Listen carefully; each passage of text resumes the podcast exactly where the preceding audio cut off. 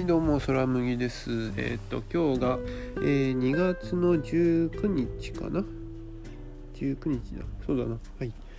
2月19日で、えー水曜日ですね。えまあ普通に会社行ってじゃねえな。今日朝あそうだ。えっ、と朝5時ぐらいに起きちゃったんですよね。5時じゃねえな。なんか3時4時ぐらいに目が覚めちゃってまあすぐ寝れるだろうと思って横になってたんですけどまあ寝れなくて。うんまあちょっとしょうがないんで起きて、えーパソコンの前座ってで書こうと思ってた記事を書きました。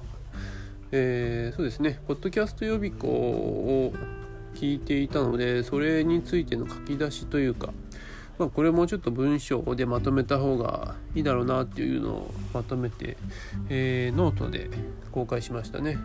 うん、でそれが終わってまあ会社行ってで普通にや仕事してで帰ってきて、えー作り置きだな。作り置きを作って今ゆっくりしてるってぐらいか。うん大したことやってないな。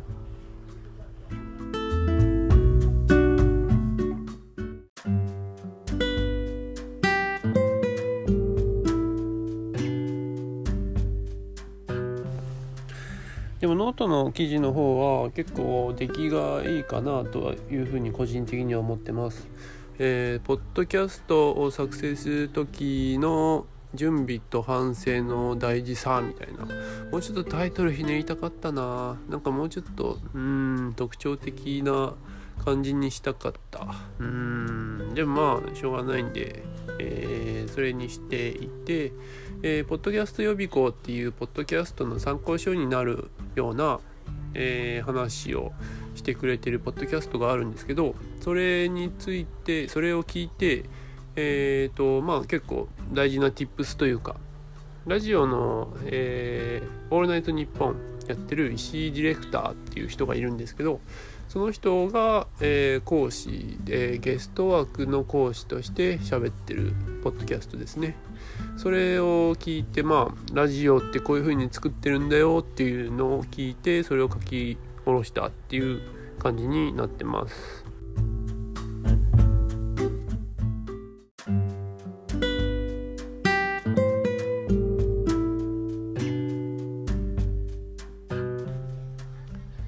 でその記事でうーん最近はあのノートで30日間連続で書いてたんですけどそれの昔の記事をなんか、えー結構アクセス数多いやつをまあ中心に、えーちょっと書き直したり、えー読み直してちょっとここ流れがおかしいなとかこうしたらもうちょっと読みやすくなるとかあとはそのこの記事を読んだらこっちの記事はもうおすすめですよっていうリンクを、えーくっつけたりとかそういうのを、えー後からちょっと編集したりとか、えーちょこちょこしてるんですね。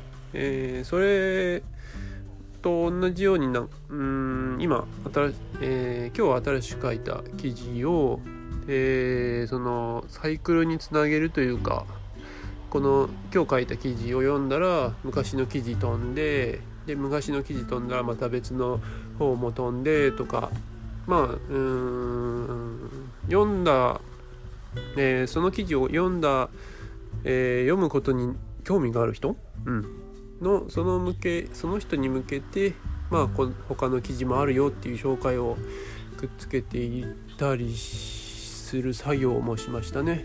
うん、こういう作業はなんかちょっと大事ですね。なんか昔書いた記事とかちゃんと有効利用というかもうちょっとなんかリライトして、えーちゃんと使える形にまた再構築するっていうのは、えー反省になっていいですね。次はもうちょっとうまくやろうっていう、えー指標になりますね。うん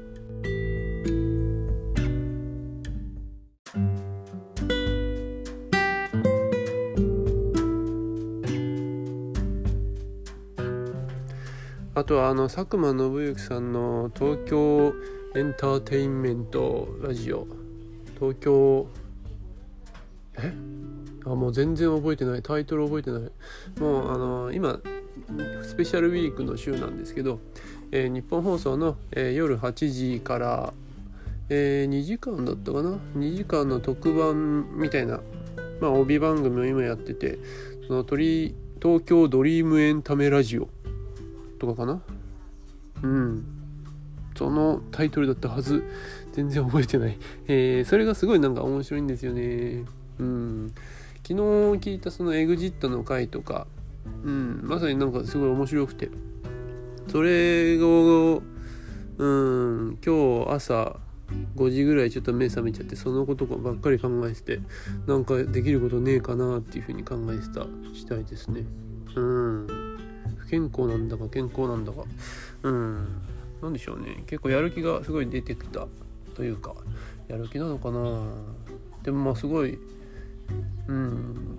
面白いコンテンツを見た時にちょっと生活リズムが崩れるというか、うん、いやまあいい方に崩れてるんですけど、うん、いい方っていう感じ方はしてます。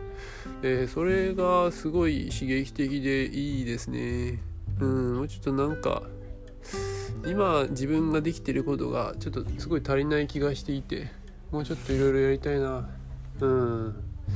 まあそんな感じかな。うん。これ撮ってるばっかりじゃなくてもうちょっとちゃんと見せるコンテンツを作っていきたいものです。はい以上です。